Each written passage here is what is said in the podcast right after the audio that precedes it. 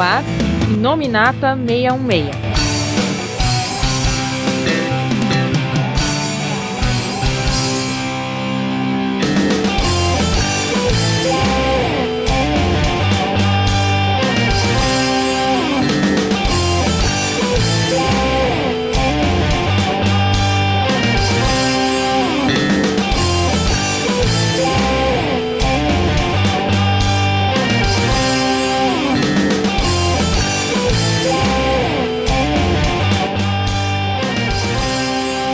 Olá pessoal, estamos aqui começando mais um Em Nome na Ata 66. Eu sou o Coveiro e olha só, eu achei que o pecado original do Mike Deodato era aquele toque que ele fazia nos anos 90.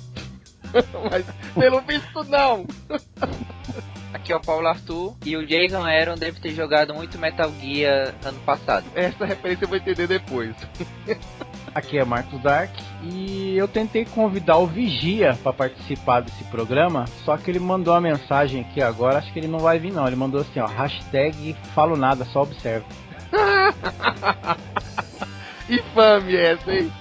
Bom, na, na, falta do Vigia, a gente tem um outro convidado muito especial aqui que dessa vez ele disse que ia interferir, né? Não ia fazer feito o Vigia que ia ficar de fora mais uma vez participando desse podcast, pela segunda vez eu acho, né? Senhor Carlos Grit, se apresente aí. Salve, salve, galera. Tudo certo? É, já que o Vigia não veio, o Galactus veio com fome, né? No tempo não vai avisar ninguém mesmo. Bom, acho que a maioria do pessoal já deve ter se ligado sobre o tema do podcast de hoje, né? A gente vai falar sobre o pecado original, que é aquela minissérie, né? A, a, mais uma das minisséries anuais da Marvel, né? E dessa vez é uma minissérie até relativamente curtinha, né? Apesar de ter sido em oito edições, foi publicada quinzenalmente, durou mais ou menos uns quatro meses, vamos dizer assim. Teve até poucos tains, poucas repercussões, né?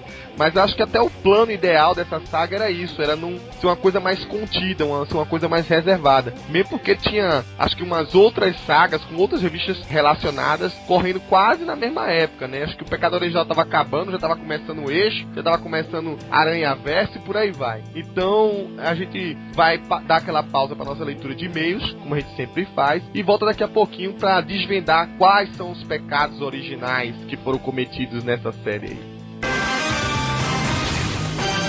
E-mail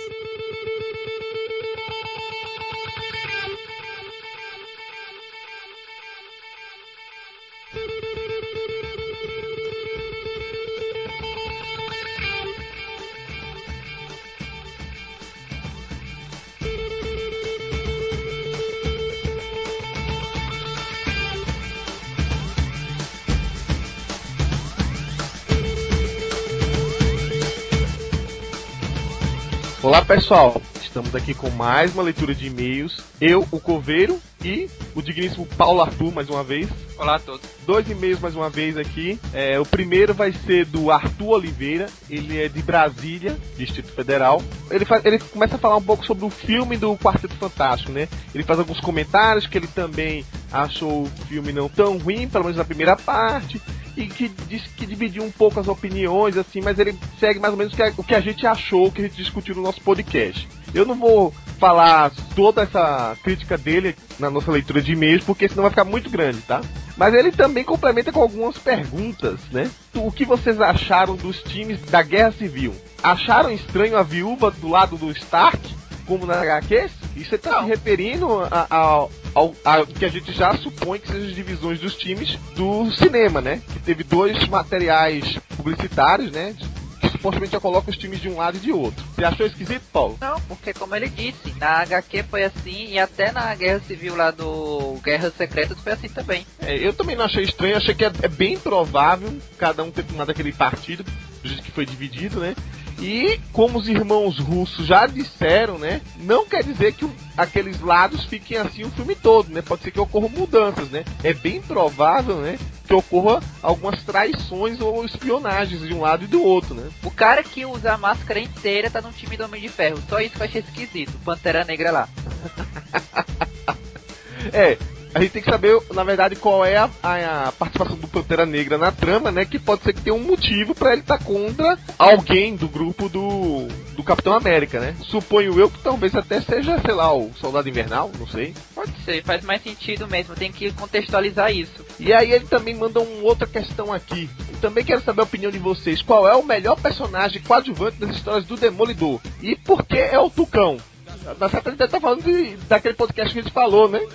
O melhor coadjuvante é o Tucão. Acho que foi até você que falou, né, Paulo? Cara, eu, eu realmente não lembro. A gente gravou, sei Faz lá, tempo. 200 podcasts do, do Demolidor. Então, qual é o melhor personagem de, de coadjuvante? E ele tá questionando porque a gente acha que é o Tucão. Não, meu favorito entre os coadjuvantes é o Mike Murdock. Pena que ele, ele sumiu depois. Não, você tá zoando, né? A pessoa vai começar a procurar quem é esse aí. Vai longe, amigo, vai longe. Mas o Tucão, eu acho que naquela fase, pelo menos do Frank Miller, né? Ele foi muito curioso. Acho que o Benz aproveitou também bastante ele. E no seriado também foi legal. A, a pouca participação dele foi divertida. Acho que seguiu as origens do personagem. Eu diria que, em termos de coadjuvante, ele é realmente um personagem interessante e um dos mais marcantes mesmo.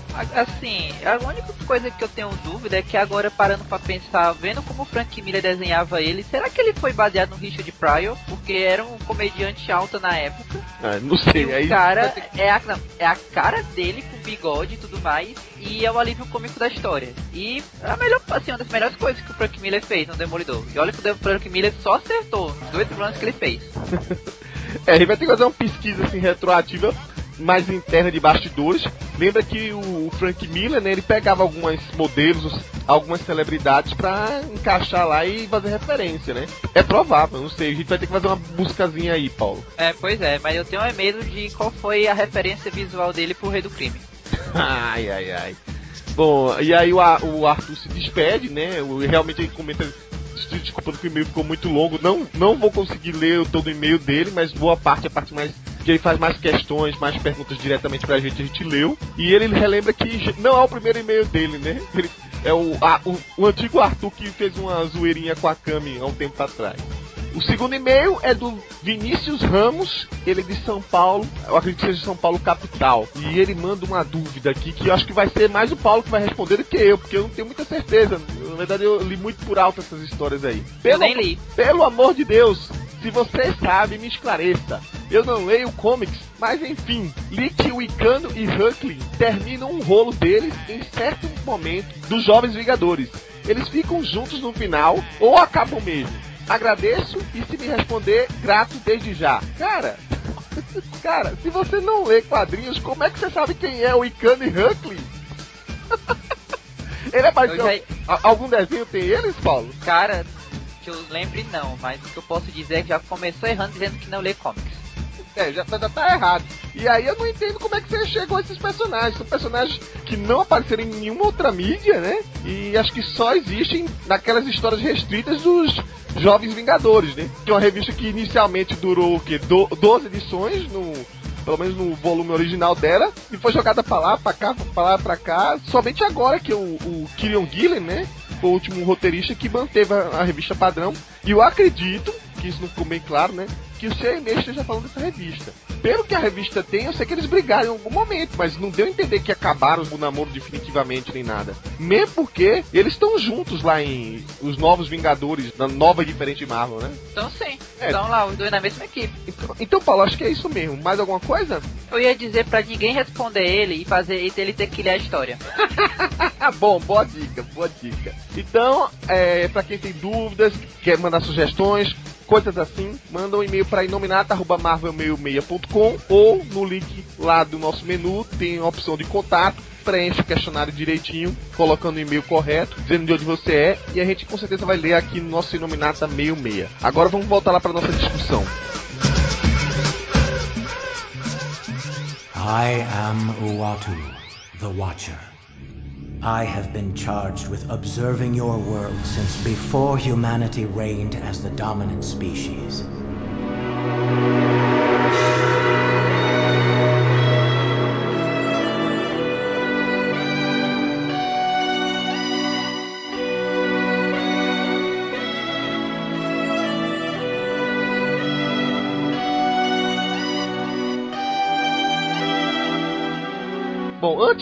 Saga propriamente dita, a Panini publicou aqui uma edição zero, né? Antigamente ela fazia prelúdio, agora ela tá meio que copiando a, a versão gringa das coisas, né? E tá lançando realmente essa edição zero, sempre acompanhado, claro, de um prelúdio que tem a história, e ela aproveita um uma outra é, revistinha que tem alguma coisa relacionada para encaixar ali, né? Aqui no Brasil, essa edição zero veio com a história que foi escrita pelo Mark Wade e desenhada pelo Jimmy Shelg, que quem não sabe, né, trabalhou muito com Vingadores, vive fazendo capa de Vingadores, por sinal. Fez aquela Vingadores Cruzada das Crianças, fez história dos Jovens Vingadores e também com Paco Medina. A história basicamente se foca no, no Nova, né? No novo Nova, né? O Sam Alexander, que nas histórias mensais dele meio que virou um amiguinho do Vigia, né? O Vigia que, que é um cara isolado, que é um cara meio é, antissocial tal, encontrou um pivete pra encher o saco dele.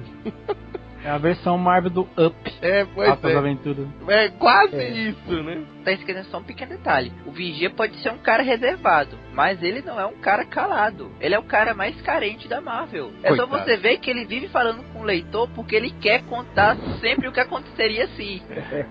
Ele fica direto contando as histórias, cara. Ele não se controla. Ele gosta de história de pescador, né? Tipo assim. É, ele fica contando. Olha, sabe, se, naque- se não tivesse acontecido isso, olha como é que o mundo ia ser destruído, né? E no. Terra X, então, quem tava cego, aí ele, o X51, fique olhando as coisas pra mim. Enquanto isso, eu vou ficar narrando e fazendo comentários cínicos o tempo todo. São 14 edições. Acho que o mais importante parte dessa edição é justamente contar um pouco do passado do Vigia, que na verdade é um, digamos assim, um- uma coisa mais melhorada do que já tinha sido feito antes, né? De explicar que o Vigia não é uma entidade única, não é uma entidade particular do universo, né? Na verdade existem vários outros Vigias. É, o nosso Vigia é apenas uma- um dos integrantes dela, né? O nome dele é Uatu. E, e aí seria uma, uma, uma raça tão avançada que ela tinha pretensões de, com, com o conhecimento dela, ela interferir em outras civilizações para fazê-las prosperarem mais rápido, né? Com o intuito, claro, de que elas, digamos assim, chegassem ao apogeu, de só trazer coisas boas e por aí vai. Só que aí é, havia uma divergência entre as entre o povo deles, né? Se era certo interferir ou não interferir. Meio que o pai do vigia concordava que deveria interferir, né? Só que ele meio que quebrou a cara, coitado, porque numa dessas ele meio que trouxe a- o avanço para uma civilização. Quando voltou mais tarde, a civilização tinha sido destruída completamente, né? Ele apenas acelerou o processo dela estar em extinção, né? Que seria fadado a eles, quanto mais evoluírem, mais criarem tecnologias autodestrutivas e numa guerra qualquer se explodirem. E aí, meio que eles decidiram fazer o pacto justamente do que a oposição queria, né? De não interferir, mas também não vai interferir mais em nada. E aí, desde então, eles se espalharam e cruzaram os braços, né? Agora, pra que me, me responda? Já não é mais fácil ficar quieto no canto dele jogando um baralhinho, alguma coisa desse Pois tipo, né? Retcon safado do Wade, eu fiquei decepcionado, cara. Fiquei decepcionado. Conseguiu ser pior que o Aaron querendo retconar a morte pra fora da cronologia do Thanos, enquanto a morte sai dando bitoquinhas no Wolverine e na mensal do Wolverine.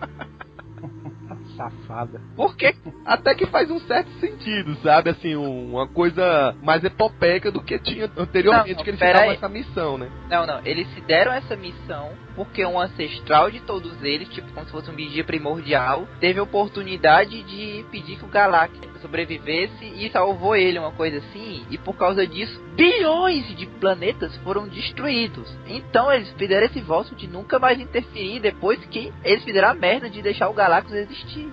É bem diferente, como você disse. Eles não fizeram nada. Aquela civilização ia se destruir de qualquer maneira. Eles só apertaram o FF e o negócio foi mais rápido.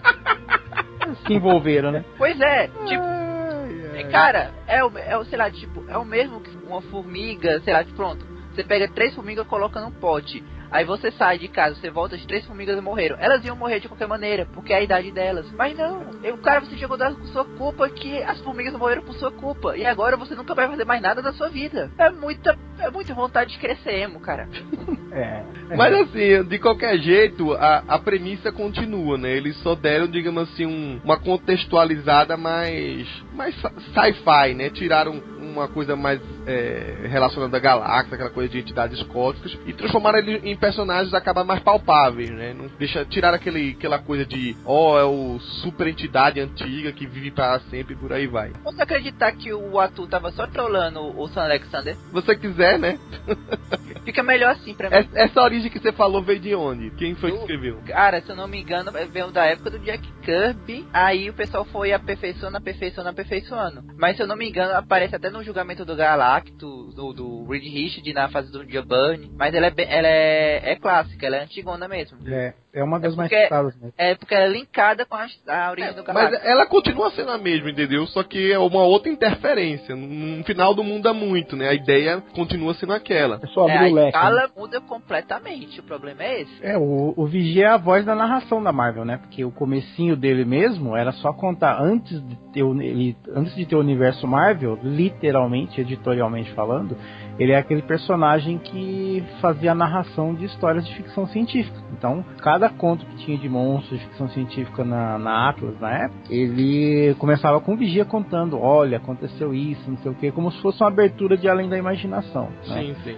Aí no futuro, acho que gostaram do visual dele, da cabeçona dele, falou assim: vamos aproveitar ele pra alguma coisa. Eu falei assim: ah, mas ele vai ficar contando história. Agora aqui é super-herói, né? Vai ficar contando história de ficção até quando? Vai ser um narrador? É, não deixa de ser um narrador, ele vai ser um narrador do universo Marvel agora. Por isso que ele se tornou, né? Vai só vigia, só fica narrando as coisas ali. E é meio que um roteirista frustrado, né? Porque ele não tá contente com as histórias, ele faz as histórias que aconteceria sem.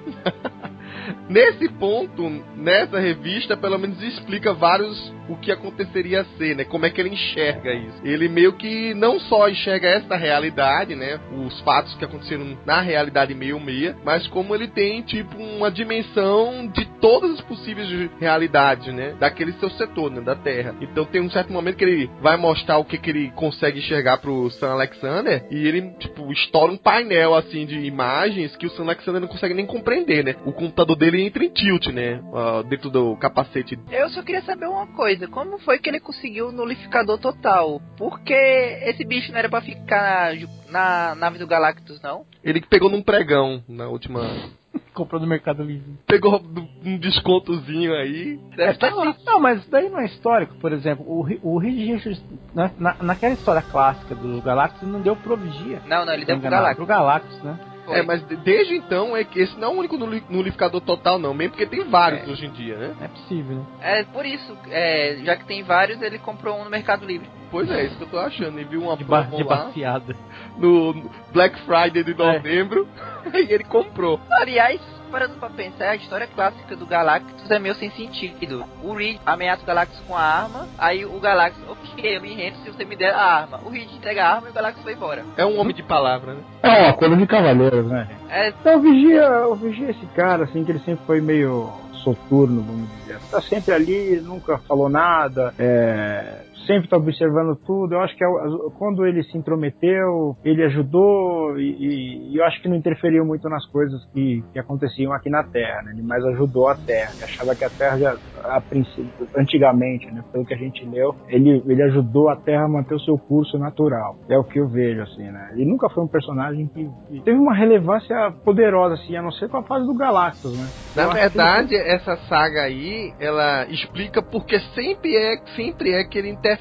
Porque não é da vontade dele não interferir. Ele fez o juramento, né? Porque o povo dele pe- pediu pra fazer o juramento. Mas dentro dele, né? Na, no- na vontade dele, que a é a mesma vontade que a do pai, era de interferir. Então ele meio que fica tipo assim, ó. Eu prometo, mas sabe, internamente eu até que queria, sabe, me dar uma minha opinião, mexer os pauzinhos aqui e ali, né? Ele, É, ele tá, ele tá vendo a televisão dele, mas ele, ele, ele quer ver o programa, programa meio você decide, sabe? Tipo, Isso aí.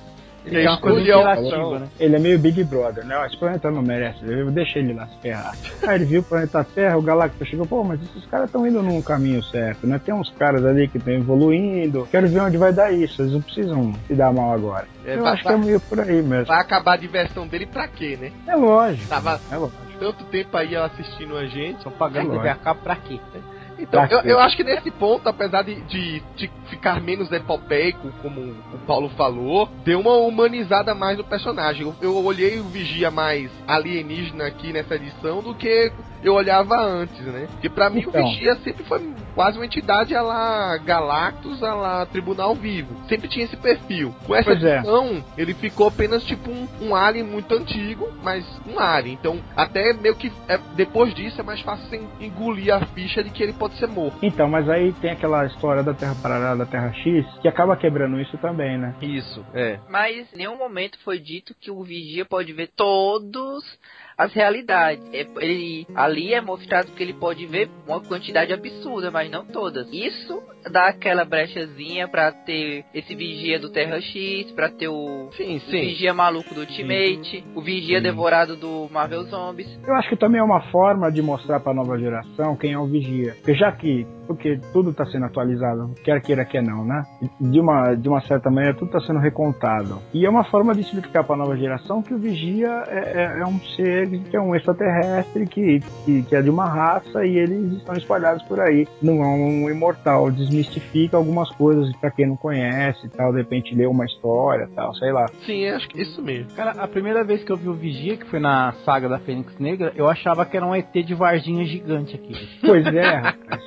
Mas ele foi criado pra ser um Grey gigante que não era né? cinza, né? Naquelas... É, então. E quando ele aparecia naquelas histórias do Atif, cara, ele parecia que parecia, parecia um lutador de sumô com, com um manto assim, é, cara. cara. Ele, ele melhorou bastante o visual. É. No começo, ele a cabeça era. Eu não sei como ele sustentava, né?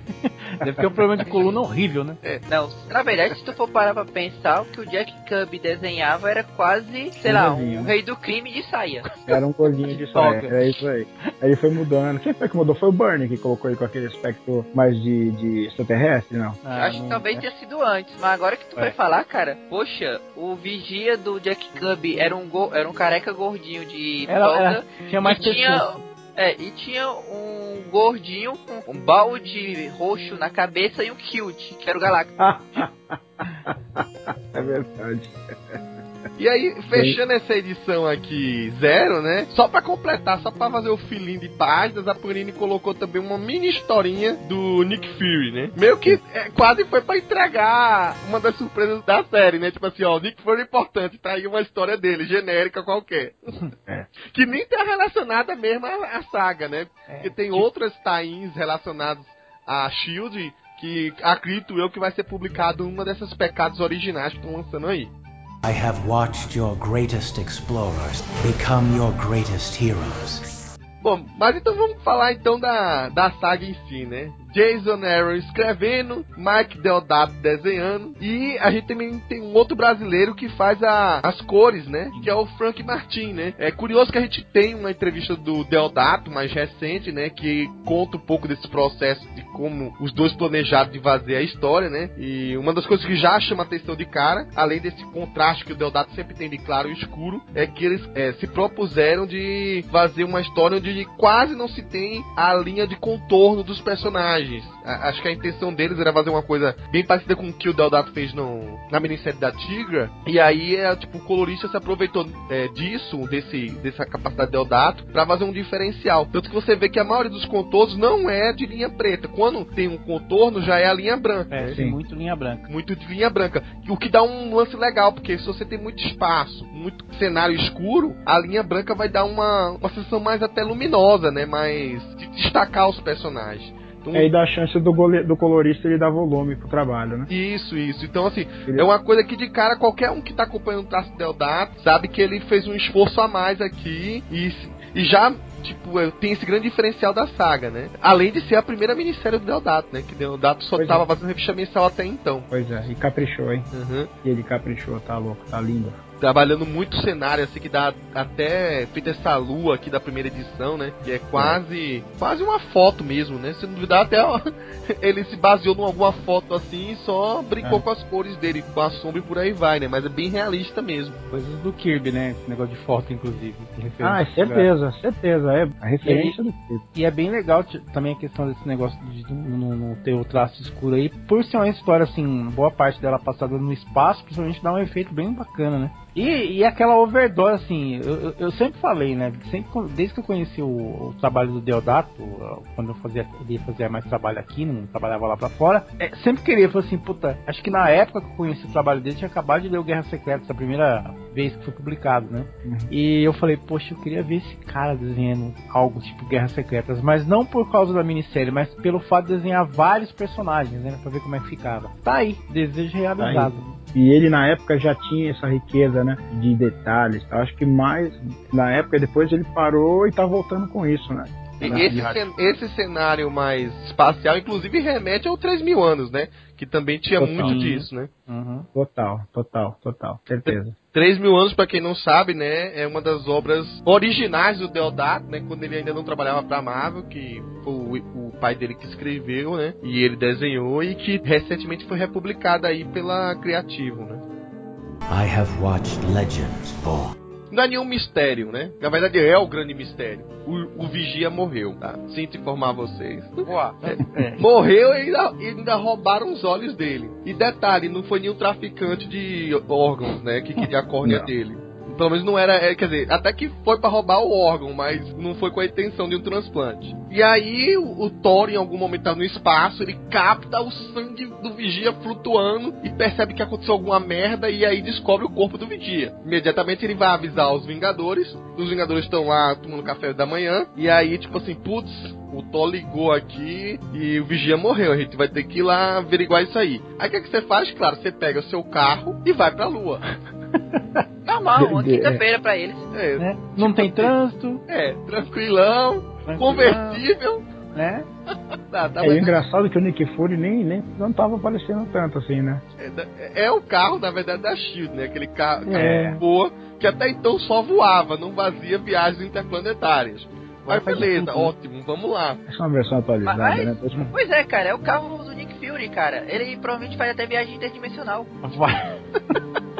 E aí, de repente, a gente se depara com uma imagem dramática, né? Foi até um splash page que espalhou-se infinitamente pela internet. Do corpo do vigia, né? Com os olhos arrancados e um balaço no meio da testa. Queria ser, eu vou tentar encaixar a parte mais interessante desse começo da história que tu acabou pulando sem querer. Fala? Que antes de morrer o vigia quebra a quarta parede. Como assim? Hum, é verdade. Porque pouco antes de morrer, o Vigia tá lá, tem a narração mostrando os pensamentos dele, que ele sempre vai estar vendo tudo e ele já sabia o que, é que ia acontecer agora. E antes de acontecer a explosão lá, que supostamente foi onde ele morreu, ele olha pro leitor e diz, eu estou vendo você. É, a mim não, Satanás. Você tá vendo o assassino dele. Não, a questão é que a forma como o, o Deodato Deodato. desenhou, Eu não pensei nisso. ele está olhando pro leitor, entendeu? Não, eu sei, eu entendi agora a sua sacada. Mas é bacana mesmo, realmente. Não tá me vendo não, Grant Morrison. Sai pra lá. É de Morrison. Vai ver sua avó. Cara, só quem é animal vai entender essa, Marcos. Né? Após o corpo ter sido encontrado, né? Os heróis ficam assim, bom, a gente tem que investigar o que, é que tá acontecendo, né, vamos procurar saber o que, é que tá rolando. Né? A única coisa que identificam de cara é que o que matou o Vigia, né? Tipo, pelo menos a, a o última. é, o último ataque mesmo, né? Deve ter sido esse da Tesha, onde a viúva negra, se eu não me engano, ela arranca uma bala que é o que? Energia gama, radiada com energias gamas ou coisa desse tipo, não é? É, uma coisa assim mesmo. O, ele disse que tem radiação gama na bala. que já puxa pra um lado meio esquisito, né? Só que paralelamente, outros grupos, até então a gente não sabe quem é que tá convocando eles, são é, alistados para irem em diferentes locais. Por exemplo, é, um dos grupos é formado pelo Pantera Negra, Emma Frost e o Homem-Formiga, e vai por confins assim do plano abismal, né? Da, da onde vive aqueles toperóis por aí vai, e encontra um monte de cadáver de monstro. Bicho, bicho morreram. Mais tarde a gente vai ver que são aquelas mesmas balas que matavam aqueles mesmo, que mataram aqueles monstros, aquela mesma bala irradiada. Fizeram umas autópsias lá, né, um homem formiga, para identificar e é isso. O que já deixa o leitor com mais pulga atrás da orelha, né? O Justiceiro e o Doutor Estranho vão para outra dimensão, são convocados para um plano astral fora da, da nossa realidade, onde também tá outros monstros que também foram assassinados por essa mesma bala, né? Até o Justiceiro se gaba de, ah, eu tô aqui, já sei porque eu tô, porque eu sou o cara que vai entender como é que o cara morreu, né? Que achou a bala e tal. É ninguém melhor pra entender de balística do que o Frank Castle. É, pois é. Pois é. E o outro grupo, que é mais é, é, estranho ainda, é formado pelo Soldado Invernal, pelo Cavaleiro da Lua e pela Gamora, que vão para um ponto mais distante da, do nosso quadrante ou do nosso sistema solar, onde também tem uns bichos mortos lá pelo outro lado. Né? E É. mais tarde se junta até o Rocket Raccoon, mas ele tá lá de intrometido, na verdade, né? E esses três grupos assim meio que são convocados de modo separado, mas acaba tendo uma certa relação. Você não sabe qual cara que alistou eles, né? Sabe apenas que eles estão chegando às mesmas conclusões. Enquanto isso na Terra, começa a surgir uma, um monte de coisa estranha, né? Primeiro, um, antigamente a gente chamava de semente, né? Só que a, a Panini resolveu mudar o nome porque achava que ficava um trocadilho esquisito, né? Semente, semente, né? E É. agora chamam-se de acéfalos. Só que os acéfalos estão pensando agora. Não só pensando, como também lendo a mente. Pois é. E, e, já que o pau tava achando ruim, né? Também compraram um liquidificador total na eBay. É, no mesmo pacotão. O Homem-Aranha, o coisa tentando impedir eles, né? No processo não sai muito, muito de acordo, assim, né? Ele meio que de- detona lá o, o nulificador na cabeça dele. Eu não sabia, né? Mas eu acho que o nulificador total deve ter uma travazinha de regulagem, né? Ah, deve ter. Deve É, ter, aí botou certeza. mínimo e aí se deu um tateco na cabeça dele, né? Na verdade, É. o, o nulificador total depende de como você apertar. Em vez de você destruir a galáxia, você só destrói você mesmo. o que aconteceu aqui com o acéfalo. E mais tarde a gente sabe que os acéfalos estão envolvidos. A gente não sabe direito ainda como, né? Com uns- um monte de vilão bucha, um monte de vilão B. B não, né? C, D, Nossa, E, F. é, lá no fundo do povo. Mark é. Greenwald. Dois vilões de uma história do Grant Morrison, né? Da história do Marvel Boy. Que é o Dr. Midas e a Silio... Como é o nome dela? É... Silhouette. Silhouette, né? é Do Dr. Midas, uma maluca pirada completa. É, e o Dr. Midas, que quem lembra das histórias, né? Antes eles usavam, uma- na verdade, uma armadura que nem a, a primeira armadura do Homem de Ferro, né? Só que de ouro. E o grande poder dele é o seguinte: ele toca nas pessoas e a pessoa vira ouro. Clássico Dr. Midas. Ele não precisava nem roubar, não precisava fazer nada na vida dele, né? É. Ah, é, já é milionário. é. Transformava sua- tudo em fortuna. E, claro, eles precisavam de um grande capanga, né? Um cara que pudesse, digamos assim, ser uma mente brilhante, um vilão de fama, pra ajudar eles nessa, nessa grande missão que era invadir o- a morada do Vigia, né? E aí eles contrataram um Orbe. Um grande vilão, né? O cara pode transformar em ouro tudo que ele toca. Mas o Orb foi o, cara, o capanga que deu pra ele pagar. Ou ele é um cara muito pão duro, né? Feito o tio Patinha. Problema Não, na verdade é que ele sacou que o Orb era um, era um cara de visão, cara. Oh, que funk. O problema de con- contratar o Orb bem. é se ele pegar conjuntivite, né, cara? Mas vamos ser sinceros. O Orb, ele, assim, tipo, você vê o Orb, você sabe que é uma história do Jason Aaron, cara. Porque o Jason Aaron, ele ama esse personagem. Não. é. Ele enfia ele em praticamente todas as histórias que ele escreve. Só uma curiosidade, ó, esse aí é o segundo Orb, tá? Teve um primeiro que, o- que ele originou numa, numa Marvel Team Up do Homem-Aranha com o Motoqueiro Fantasma. E- esse- essas figuras da Marvel, esses vilões esquisitos da Marvel, são, são as É. porra louquice. É, porra, é, é, o Orb, na E que verdade, que surgiu nos anos com o primeiro? 70. Então, Ele só não é pior do que uma mulher que em vez da cabeça tem uma pérola vermelha. no- Como é o é. nome daquela mulher lá? Que pariu, Pérola que- Vermelha? É, É, uma, uma, uma bola vermelha na cabeça. É, é uma, uma bola vermelha que até ela é maleável, não é? O negócio Sei é um lá, ela tentáculo. ataca, solta Não, é, tentáculos. é, é anos 70, entendeu? É, não, Ela- é anos ela 70, corria. Mas o Orb tem uma É, coisa muito é. interessante. Por isso que ele tá nessa história. O Orb, pra quem ainda não leu a história, né? Mas uma rápida folhada você desmascara logo quem é. É o cara que em vez de uma cabeça ele tem um olho gigante. É um zoião. E ele Olho foi o cara que, digamos assim, de repente, do nada, ele descobriu que, que tinha uma afinidade pelos olhos gigantes do Vigia.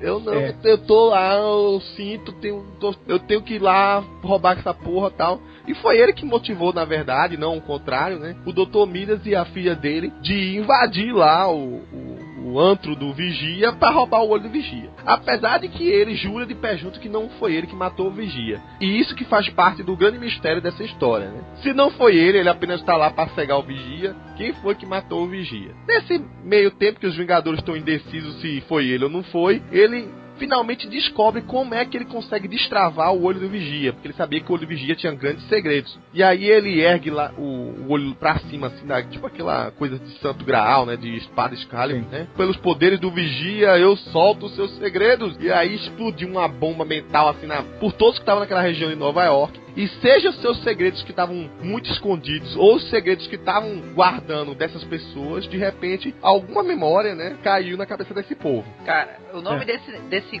eh, desse ataque do cara deveria ser o spoiler supremo. E aí que estoura a grande quantidade de tains dessa história, né? Tipo, tinha que arrumar algum jeito da- das revistas mensais se con- concatenarem aí. O grande momento é esse, né? Na verdade, era, um- era uma boa oportunidade da Marvel aproveitar flashback ou reviravolta de tramas para alguns personagens. Alguns nem foram bem utilizados assim, né? A gente vai citar um pouco sobre esses tains daqui a pouquinho, mas pra você ter uma ideia, tipo, você vê que o maioria dos heróis ali saem tão aturdidos que eles desistem do combate e vão embora. Deixa praticamente o Capitão América sozinho com alguns gatos pingados, né?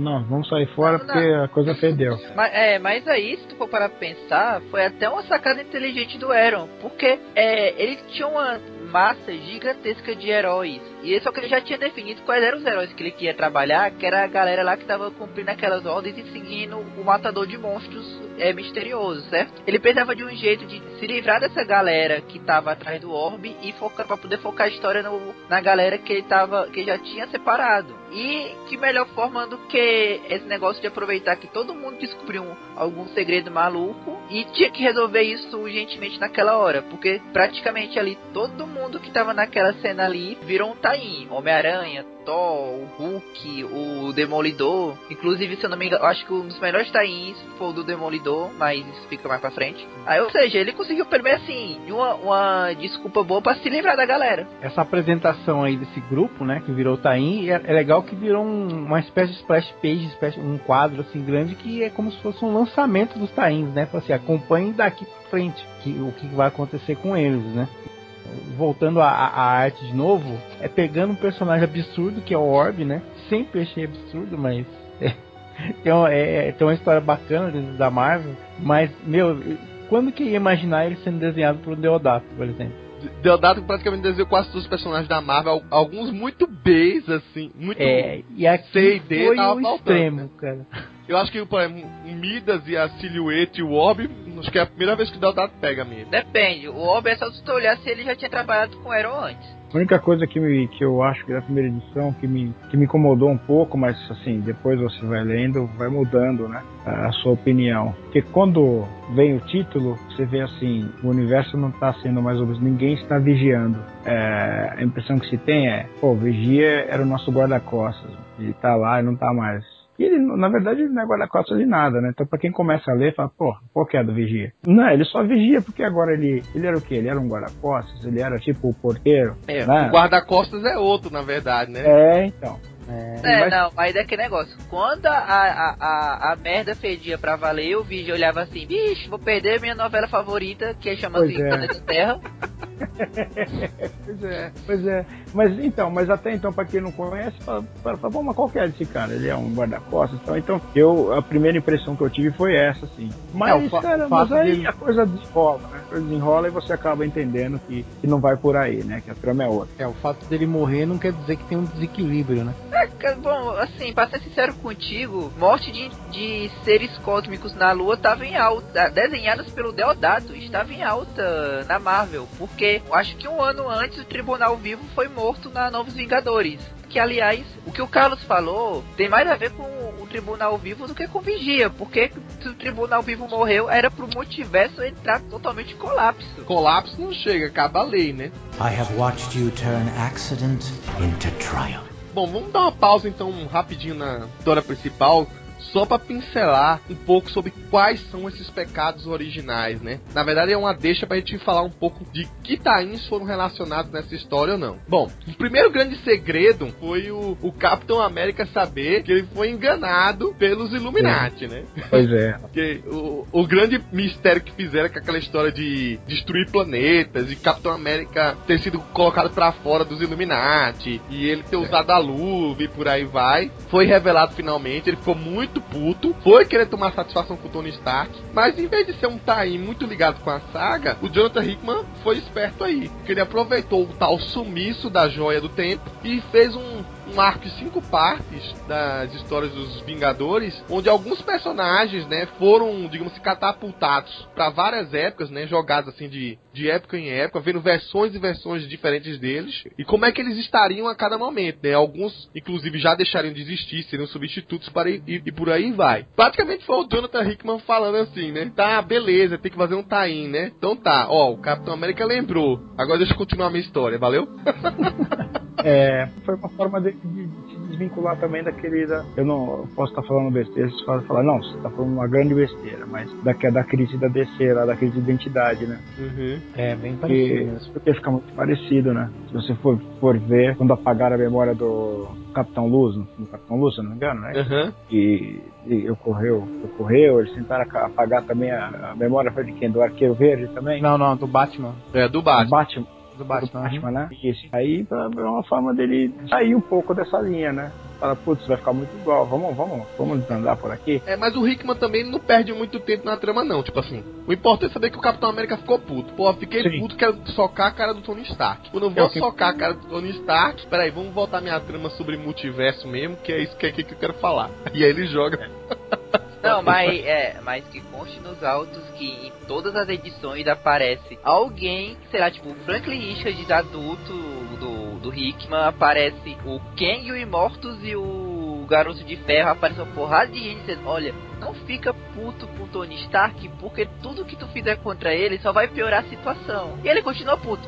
Não, mas é normal, pô, ficar puto. Pois é. Mesmo porque o Tony, na cara dura, falar pra ele, não, pô, eu faria de novo essa porra mesmo. Se ia colocar o plano em risco, eu, eu ia repetir. São os piores inimigos da Marvel, o Capitão América e o Tony Stark. Não chega a ser. Ah, na, na verdade, vamos ser, venhamos e convenhamos, o Tony é hipócrita, porque ele fala isso e na hora do vamos ver, quem teve que resolver tudo foi o quem, né? o namoro, porra. Dentro ainda do escopo dos Vingadores, né? Acho que a outra revista ligada ao time que tem um pouco de, de relação com o pecado original é a Poderosos Vingadores, que é do All Ingwe, né? Que acho que são duas ou três edições, mas a, a grande notícia, a grande, digamos assim, descoberta dessa história é o Luke Cage, que tan, tan, tan, tan, descobre que antes dos Poderosos Vingadores dele, tinha uma versão anterior de Poderosos Vingadores, que era com o pai dele, o Blade da versão jaquetinha amarela e o Marvel azul, né? Que inclusive chamavam de Poderosos Vingadores. Não era por causa do mesmo motivo, vá lá, né? Mas era tipo um grupo que se formou na época, lá pros anos, sei lá, vamos dizer que se- 50, 60, não sei, que tinha a função justamente de pedir que forças malignas, acho que o nome dos caras era Filho da, da Noite, alguma coisa desse tipo, é, dominassem a cidade, né? Foi um grupo meia boca de Vingadores antes dos Vingadores. Mais um, né? É, mais um. Aí Se tu soubesse como é que a cronologia da, da DC está sobre a família Wayne, está associada a morcegos e a, a criaturas parecidas com Batman ultimamente, tu ia pensar que Vingadores ainda tá de boa. Não, não re- eu nem reclamo mesmo. É, não, não, tá. Aí dentro dessas histórias, entre umas outras ainda quebradas, né? Pequenas, não tem muita desenvolvimento, é só pra aproveitar a deixa da história, né? Por exemplo, a gente tem os invasores, que contam uma suposta história de como um- o grupo original de invasores, né? Foi meio que responsável pela bomba de Hiroshima e Nagasaki. Meio entre aspas, né? Coitado. O Toshimano original, né? Poderia ter acabado a guerra mais cedo, usando os poderes dele em conjunto com alguns dos outros invasores na época. Morreria alguns, alguns soldados japoneses, né? E aí, por É. ele ter se negado de fazer isso, a, a, praticamente os Estados Unidos teve que optar por uma segunda alternativa, que foi a bomba atômica. Mas porra, pecado, coitado, nem tem culpa, né? Ele se negou de fazer o errado, coitado. A culpa não cara, foi dele, né? Ah, cara, a culpa não foi dele, cara. Tipo, a, nessa história aí tava assim, me deu motivo pra gente jogar a bomba, praticamente. Isso não foi um pecado original, isso foi um remorso original. É, ele ficou se remoendo, é que nem o Capitão América depois que acordou, que ele fica naquela, ah, se não tivesse sido congelado, eu teria impedido a bomba. É candidato a vigia, né? E se, e se, e se? É, O Coisa descobre que o grande amigo dele, né, Tocha Humana, zoou com um dos experimentos do Reed Richards no passado, que poderia ter transformado ele em Ben Green eternamente, né? Tinha livrado da maldição do Coisa lá naquele comecinho. Lembra quando o Reed falhou nos experimentos dele? Hum, Foi, foi culpa do Tocha, fazendo merda. Tá vendo? Como sempre. parabéns, Tocha. E aí, o Tocha, totalmente envergonhado, junto com o Reed Richards, decidiram que, em vez de contar pro Ben Green, que deixa ele muito triste e tal, os dois montaram um segredo. Ah, vamos ficar na da gente mesmo, porque, pô, já, já deu merda, pra que avisar pro Ben Green que deu merda por causa da gente, né? Pra quê? E aí esse é o grande pecado original deles, né? Tocha, ele, iso- ele fez isso aí sem querer num experimento. No experimento. O Reed, na época do Stan Lee, do Jack Kirby, ele fazia uns três por edição. Edição, edição, verdade. O, o novo Nova, o Sam Alexander, é até uma história interessante, né? Ele descobre que o pai dele não é tão bonzinho assim. E que a tropa dos Novas de capacete negro, né? Não é nenhuma tropa de elite oficial da tropa nova, não. É uma dissidência. Que eles, na verdade, estavam meio que a parte, né? Funcionando paralelamente de uma forma mais abrupta e roubando de uma forma meio corrupta a força nova. Que antigamente você fazia por mérito, né? Você tinha que digievoluir, né? Como eu brinco, né? Tinha que evoluir seu status de centurião até o máximo lá para ter mais força nova. E essa tropa que foi feita meio na surdina da mente global, ela era meio desonestazinha, né? Então foi o grande segredo revelado. Que é bacana, né? Porque é, é, vale ressaltar, né? Que as histórias desse novo Nova não são as histórias muito parecidas com a do Richard Rider. É praticamente um, um novo Nova mesmo. Até, a, até a, a, função do capacete dele é diferente, né? É. As utilidades e por aí vai. E aí ele descobre esse passado negro do pai dele. Já na Pato Guardiões da Galáxia, finalmente a gente descobre o que aconteceu com o Richard Rider. Por que, que o Thanos escapou e por que, que o Peter Quill escapou, mas o Richard Rider foi deixado para trás. Na sacanagem, toda é. vez toda vez o Peter Quill desconversava essa história e tal. Aí dessa vez não teve jeito, né? Ele teve que abrir o jogo. E essa história ainda nem foi concluída, na verdade, aqui no Brasil, né? Vai concluir agora nesse, no lançamento desse mês, né? São em três edições também. O do Demolidor, que resolve o mistério da, da mãe dele, porque a mãe dele foi abandonada, que é uma coisa que estava em aberto desde a da época do Frank Miller. Uhum. E o do Homem-Aranha, que apresentou lá a, a Silk, eu não sei como ela ficou traduzida no Brasil ainda, mas não. que é um prelúdio do Spider-Verse, que é a próxima grande saga do Homem-Aranha. A do Demolidor já saiu, eu acho que foi na edição 8, se eu não me engano, aqui do Brasil, tá? Ela é bem curtinha, né? É bacana que a gente tem um. Ele acaba ficando meio confuso, né? Quem é que é o errado da história, se é o pai ou a mãe dele. Já a do Homem-Aranha tá realmente atrasado. Então lá pro final do ano você vai saber quem é que é a. Dois grandes mistérios, né? Quem é que é a Silk e como é que vai ser traduzido a Silk. Isso é o grande mistério, hein? Acho que lá pra é. edição 4 ou 5 daqui do Brasil deve começar a tocar nessa história. Mas é, podemos dizer que a Silk é a versão Miles Morales meio meio? É. Não. É, eu ia. É a mesma aranha. É a mesma aranha, vai. É. é. Não é? Não é a mesma aranha? É, é. É, é, é então é, é, quase isso, vai. Eu ia dizer que é a versão feminina do Peter, mas tudo bem. Não, mas é, é, é quase a Miles Morales. Mas aí você fica curioso aí pra ler, ouvir depois. E por fim, acho que dentro das mensagens, o que a gente tem agora é o que? O testamento do professor Xavier. Essa também está começando agora no Brasil. Acho que o Paulo pode falar um pouquinho. Aí, Paulo, realmente, como é que é esse testamento aí? Valeu a pena? Cara, não. o que eu posso dizer é isso. Não. São nove edições que literalmente vão do nada a lugar nenhum. Sério. Ai, ai. Eu, é, é, eu posso dar um pequeno spoiler? Vai. Ok, beleza. É, o. Tá bom. O que é que acontece? O Xavier ele tinha um filho com a mística e tinha. É, feito lobotomia no mutante mais poderoso do universo. E esse cara, agora que o Xavier morreu, liberou os poderes, saiu matando todo mundo. Aí uma aluna do Ciclope voltou no tempo, conversou com o Xavier. Você tá dando spoiler demais, filho. Você falou que dá um, deu todos. Não, você vai entender. Não, filho, Conver... segura isso tá aí. É que a história simplesmente. Ok, só isso. A história vai do nada a lugar nenhum. Pronto, eu... só isso. E aí, ainda não publicado aqui no Brasil, porque tá atrasada pra caceta, são as histórias do Deadpool, né? Agora que tá saindo o casamento dele, então vai demorar um pouquinho pra sair as histórias ligadas ao pecado original, né? Que, só pra dar uma dicasinha, né? Lembra da história da suposta filha do Deadpool? Bom, a gente vai esclarecer um pouco quem é essa menina, né? E como é que foi que o Deadpool teve essa filha, né? Bom, fora isso, a gente tem umas histórias que foram publicadas praticamente coladas na saga, à parte, certo? Que são as histórias do Homem de Ferro e Hulk e as, as histórias do Thor e Loki. É tanto que tem até um lapsozinho assim de alguns dois meses e que as mensagens deixaram de ser publicadas para publicar essas histórias. E também as histórias curtinhas, pequenininhas da especial Pecados Originais. Aqui no Brasil eles juntaram tudo isso e vão lançar em três edições, né? Três edições especiais de Pecados originais. A primeira dela já tem aí em banca. É uma história do que meio que provoca, né?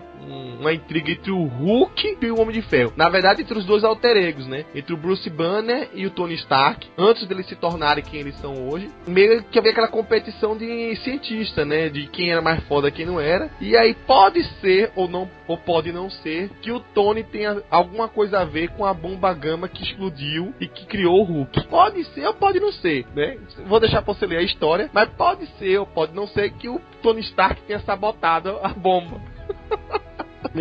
É, pode é, mas, ou pode não ser. E, e, a história é bem assim, né? Bem focada justamente no Tony, no, no Bruce mesmo. E mais do que uma é, briga de alter ego, eu diria que é uma briga de ego.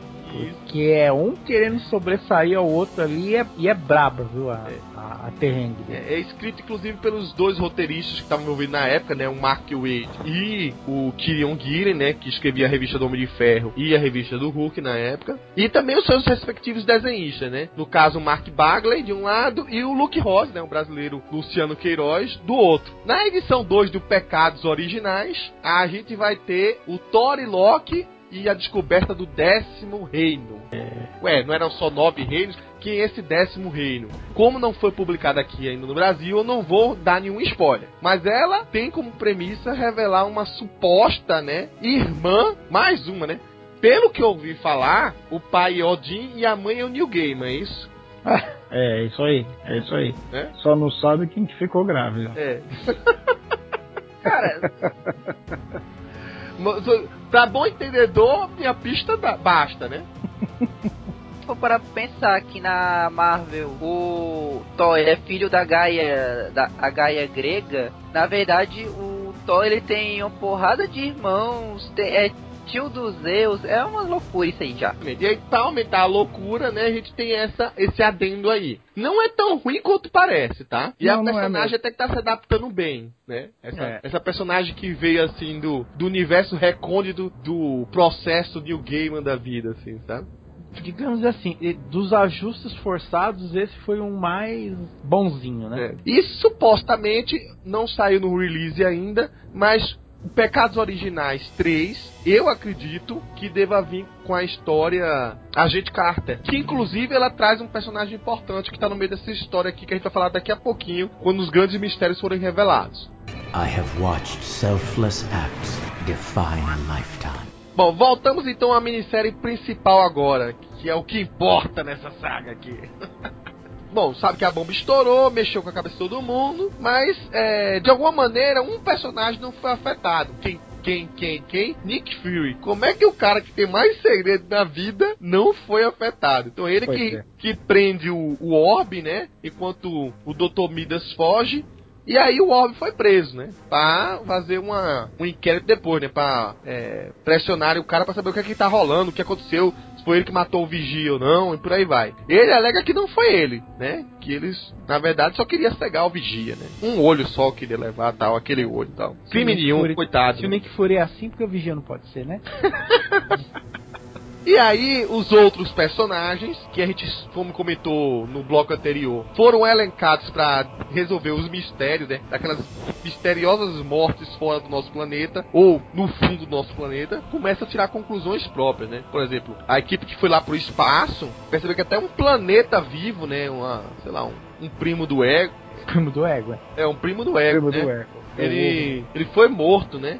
E aí, um dos um daqueles caras da, da equipe já tava sacando o que, que tava rolando, né? Que é o Soldado Invernal sacou que quem podia estar por trás dessa trama. E foi tão sacana, né? Que falou assim, pô, já sei quem é. E aí deu uma de, sei lá, Dick Vigarista, né? Explodiu a nave da galera para deixar a galera lá pra trás e foi sozinho resolver a missão. O Justiceiro e o Doutor Estranho também começaram a identificar, né, mais ou menos que, o que era aquela bala, chegar a algumas conclusões e querendo resolver o mistério por conta própria. Os dois invadiram o QG dos Vingadores, né, a Torre Stark lá, derrubaram, detonaram o Wolverine e o Hulk, coisa simples, né? é fácil, é bem fácil. O engraçado é que o, o Justiceiro deu uma pisa no Hulk, né?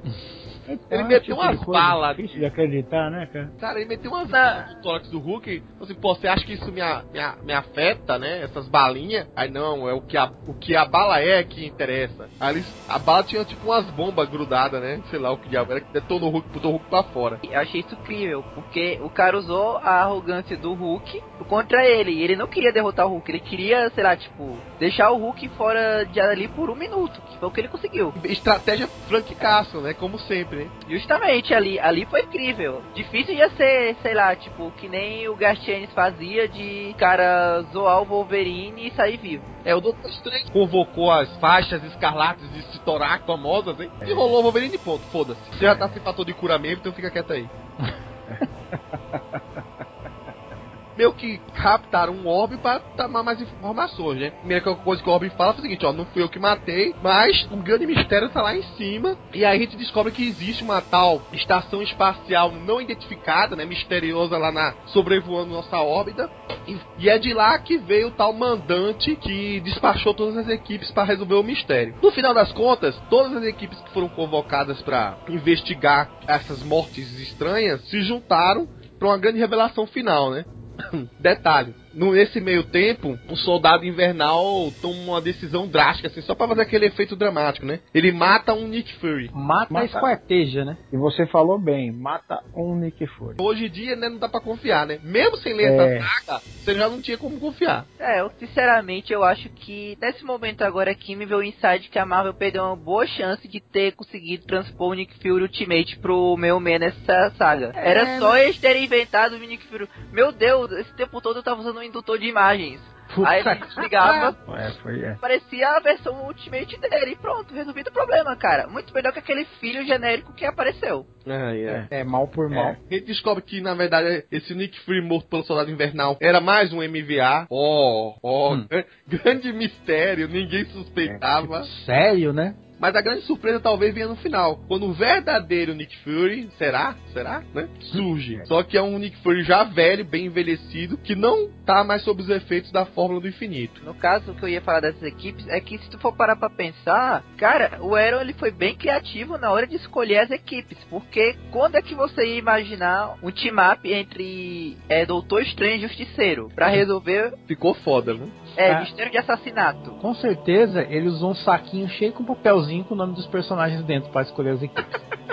Pior, não, Porque é, as três equipes são totalmente disfuncional, né? é, e o pior é que elas funcionaram. É, é- é cômico, É, né? tirando, acho que tirando aquela do Soldado Invernal, que ele também sacaneou a equipe dele, as outras duas equipes funcionaram bem. Sim. Eles é, faziam sentido, é, cada um tá ali. Apesar do Doutor Estranho tá zoando o Justiceiro lá na, na hora, o depois o Justiceiro dá a volta em cima lá e diz: Olha, você pode manjar de tudo de dimensões extradimensionais, mas de balística eu entendo.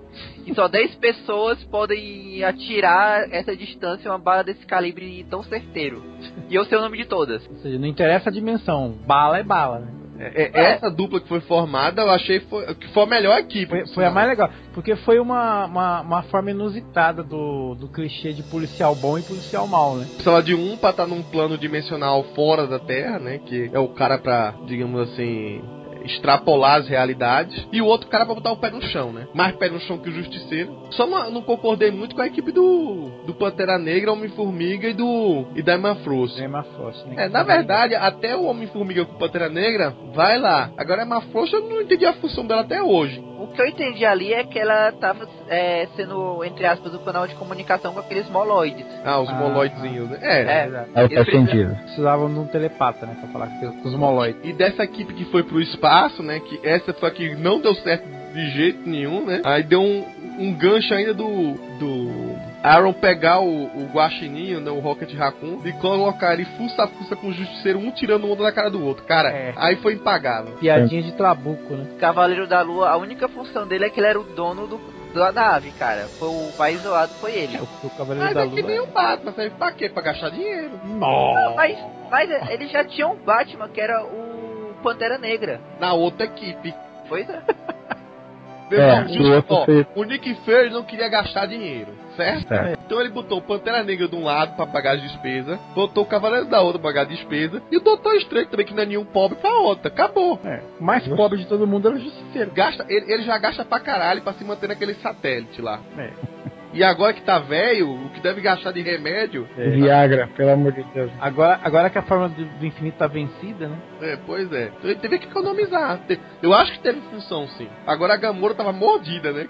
Foi deixada pra trás. A gente já imaginava que o Nick Fury era um MVA ali. Mesmo, mesmo se eu não soubesse dos spoilers, tá? Não, não tem Mas aí a grande revelação é quando ela quebra o, a cabeça ao meio. Ele diz, ué, isso não é uma cabeça de verdade? Digo, Lógico que não é. Tu acha que o soldado invernal tá carregando uma cabeça morta por aí? Né? Bem discretamente. Né? Eu só quero dizer que é chocante a imagem do Deodato quando ele desenha o soldado uh, invernal com a cabeça do Nick Fury, né? E era É, o o- tempo todo. E, e quando as três equipes se encontram, aí fica aquela de um conhe- não sabia do outro e ficava brigando com o outro ou assistindo, sem saber o que fazer. Nessa hora eu só ficava pensando assim: poxa, tá ali o Pantera Negra e o Doutor Estranho. Esses dois se conhecem, são do Illuminati, eles têm um segredo muito pior do que o, todo mundo ali juntos. Eles podiam estar, Sim. sei lá, comendo pipoca e assistindo aquela palhaçada completa. Pois é. Mais uma conspiração, né? Que eles estão participando. Tipo, pra ele devia ser sexta-feira aquilo ali. É, então, eu, eu queria entender o porquê dessa conspiração. A Marvel resolveu fazer essa conspiração. Eu não, Se não consegui entender. É, então, Também. mas. Pois- É. pra ser sincero contigo, é porque foi a parte que eu tava dizendo que a história meio que derrapou. Porque pode até ser que seja uma coisa errada que eu esteja pensando, mas ou eles venderam a história errado, ou o Aaron, ele não soube que história ele queria contar. Porque era começou sendo uma história sobre a morte do Vigia, e na verdade você percebe que a história toda gira em torno do Nick Fury. Sim. É não, isso é, é uma história do Nick Fury, não tem como É- não ser. Ele É. não conseguiu nem disfarçar isso. Na verdade, a morte do Vigia ela foi, ela foi mais um chamariz pra começar a história, mas você pode ver que depois que começa a rolar em cima do Nick Fury, meio que se você não. ah, Você até esquece do Vigia. Justamente É. por o isso. Vigia não, tá é. morto, cara. Tá, tá É, morto, é mas, essa. tipo assim, Não, é, é. parece que perdeu o interesse em descobrir quem matou É, ele. porque A coisa assim, muda. Justamente, a gente tá cagando pra saber quem foi que matou ele. É Porque a história, o foco é tão no Nick Fury, você tá tão interessado em saber o que é que. Por que, que o Nick Fury virou o Old Snake, que no fundo, no fim das Old Disney. Pronto. Agora. Virou aqui. Paulo? Explica aí pro ouvinte. protagonista do Metal Gear Solid 4, que é um, um espião de tapa-olho que tava tendo um envelhecimento a- acelerado também. Ah, agora eu entendi sua referência lá, em- lá na frente. Assim, a história foca tanto no Nick Fury que você percebe que é a história do Nick Fury e que a gente tá cagando pra quem matou o Vigia. Que duas coisas. Primeiro, chega a ser uma piada interna que o único ali que tá querendo saber quem matou o Vigia é o Doutor Estranho. Por umas três edições. É, Ele fica perguntando, né? Tá, mas quem matou o Vigia? Ninguém tá dando bola, né? Quem Pois matou é. o Vigia? Mas, porra, cala a boca, eu tô querendo saber porque o Nick Fury tá velho aqui, caralho. Pois é. É que se dane, o Vigia tá morto. Como É. eu tava dizendo, as piores partes são aquelas partes lá do, do Midas, da Silhouette, lá naquela nave feliz pra querer ir lá matar, sei lá, fazer o que com o Vigia. As partes legais eu só queria saber o que aconteceu com o Nick Fury, no fim das contas, porque É. a história do Nick Fury é como se fossem duas tramas desassociadas que tiveram que juntar no final. Esse foi o problema da história, na minha opinião, porque a história do Nick Fury era até interessante. Só, só pra tá. destacar uma coisinha aqui que achei interessante, mais uma vez falando da arte, além da gente falar que o Deodato desenhou personagens esquisitos, né? E ficou legal. É interessante essa parte do Doutor Estranho e do Justiceiro aí, aqueles cenários de dim- dimensional do Steve Ditko, só que no estilo Deodato, achei muito interessante isso. Aqueles É riscos, aquelas bolotas que tinha no fundo. É verdade. Não, tem razão. O dedo tá, tá espetacular, mas a arte dele salva a minissérie. cara. I have seen the flash of genius define the future. Então, pra saber qual o grande mistério, né? Antes de saber por que o Nick Fury tá velho, mas o porquê que tava ocorrendo aquelas mortes de vários alienígenas ou seres de outras realidades ali, temos a edição número 3, né? E aí a gente tem que voltar num tempo bem antes do Nick Fury na SHIELD, é, entre a Segunda Guerra Mundial, né? E o tempo dele no FBI, né? Quando ele tava sendo uma inteligência do exército. Um desses ataques que tava ocorrendo na época, em vez de serem soldados alemães, né? Ele confronta alienígenas que estavam saindo por um portal para invadir a Terra. E aí surge um tipo um, um herói, um- uma armadura dourada ou amarela, sei lá, parecendo um, um astronauta, uma coisa desse tipo, ferrando todos esses alienígenas, dando bala pra tudo quanto era lado, por aí vai. Ele consegue deter a, a- a invasão, mas ele não sobrevive, né? As últimas palavras deles, inclusive, é até irônico, né? Porque ele achava que ia morrer com uns alienígenas mais foda e que mata ele é o os tribelianos, que são, seriam aqueles alienígenas que estavam invadindo ali na, naquele momento. E aí esse cara mais tarde se revela sendo um Woodrow McCord, uma coisa assim. Acho que o nome dele deveria ser Flash Gordon, mas tudo bem. Ou Adam Strange, né? Pois é, Adam cara. Strange. Ah, porque, cara, o Jason Aaron tem que, tem que admitir, ele jogou Metal Gear 4, ele leu literatura pulp, o cara pesquisou mesmo pra escrever essa história, viu? É, ele gosta de bastante de, de personagens da DC também, cara. É, Não, mas é, é uma questão de pesquisar, mas eu acho que esse personagem aí, ele não deve ser. Ele deve ser daquelas histórias que eu falei de ficção científica antes da Marvel. Eu não duvidaria pelo muito visual. cara. É, a veia do personagem é bem pulp, cara. É bem pulp mesmo, é. Até porque pela, pelo, pela data que ele colocou, 1958, até faz sentido É, também faz ser. sentido. É, deve ser mesmo, cara. Uma, uma historinha curta que aparece. Eu falo até. a- além do visual, o nome, né? Era bem típico usar um nome estrambólico desse, desse jeito naquela época. Agora que o cara morreu, a única pessoa que sabia da existência dele, da função dele, é o Howard Stark, né? Vale ressaltar que o Howard foi recém-retconeado para ter um envolvimento com a SHIELD, né? Ele e o Nathaniel Richards, né? Na tão esperada né, e não concluída minissérie da SHIELD, né? Que espero que o Hickman agora que, que vai acabar a Guerra Secretas termine em algum momento. E aí, pô, sem a presença do cara, ele precisa de um substituto, precisa de um novo cara para ser o protetor da Terra. Porque segundo a premissa dessa revista, a Terra só não foi invadida até hoje porque tinha esse protetor, tinha esse cara que era um cara altamente preparado, era o cara que tava fazendo checkmate antes do inimigo pensar e que tava detonando qualquer resquício de invasão interplanetária do nosso planeta, né? Então, sem essa pessoa, quem queria assumir? Aí é que o Nick Fury acaba sendo o candidato é, mais indicado para isso, né? O, o cara morreu nos braços do Fury e praticamente deixou o legado para ele. Curioso é que mais tarde o Nick Fury acaba sendo diretor da Shield e fica aquele negócio, né? Fe- Feito o Paulo falou no, no outro nominado, né? De dia ele é diretor da Shield e de noite ele sai batendo, batendo alienígena protegendo a Terra.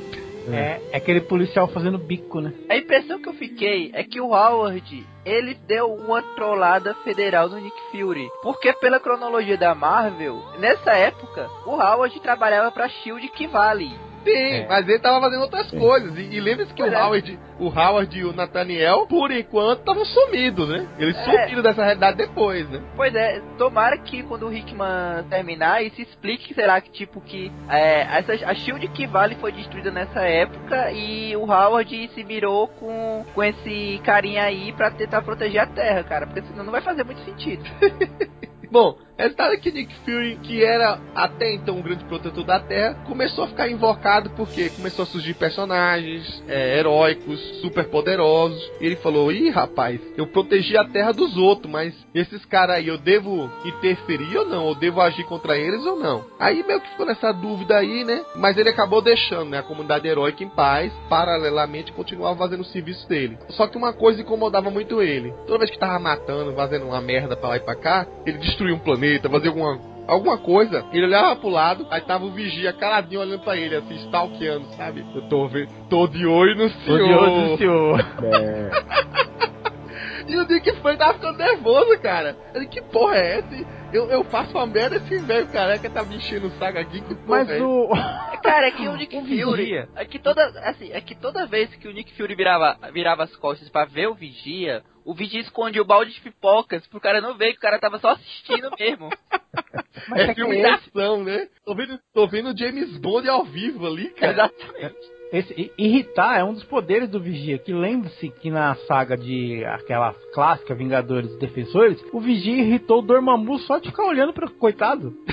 É. Ele ficou páginas e para de olhar pra mim, para de olhar. É chato, né, cara? Aquele É, careca, Deve ser, né? Aquele careca de toga olhando pra você. Pensa Stalkeando assim, né? que, que diabo, que cara chato. Pois é, eu acho que o único cara que conseguiu, assim, fazer. eu Acho que quase todos, dos personagens da Marvel já quiseram fazer isso em algum momento, mas o único que fez foi o Hulk Vermelho. O, o, o Vigia foi lá ficar assistindo a parada e o Hulk Vermelho, ah, odeio você, pofo na cara. Bom, é uma vez explicada a história, né? O Nick Fury agora a gente sabe que ele tá velho, Não fica muito claro por que ele ficou velho, só diz que perdeu os efeitos do soro. Tem gente que acredita que ele perdeu esses efeitos desde aquela minissérie Cicatriz de Batalha. Então seria a última vez que ele teria os efeitos meio do soro. Isso aí há controvérsias, há quem duvide. Na verdade, é uma coisa que ficou aberta. E na verdade, a grande coisa que ele queria com aqueles heróis ali, né, com aquela convocação, né, que a gente finalmente descobre que aquelas equipes, na verdade, foram convocadas por ele para que elas sozinhas descobrissem o que estava acontecendo, descobrissem os passos dele. E o que ele queria, na verdade, é encontrar um substituto. Por quê? Porque tava ficando velho, né? Queria se aposentar, ir pra uma praia, Tahiti, né?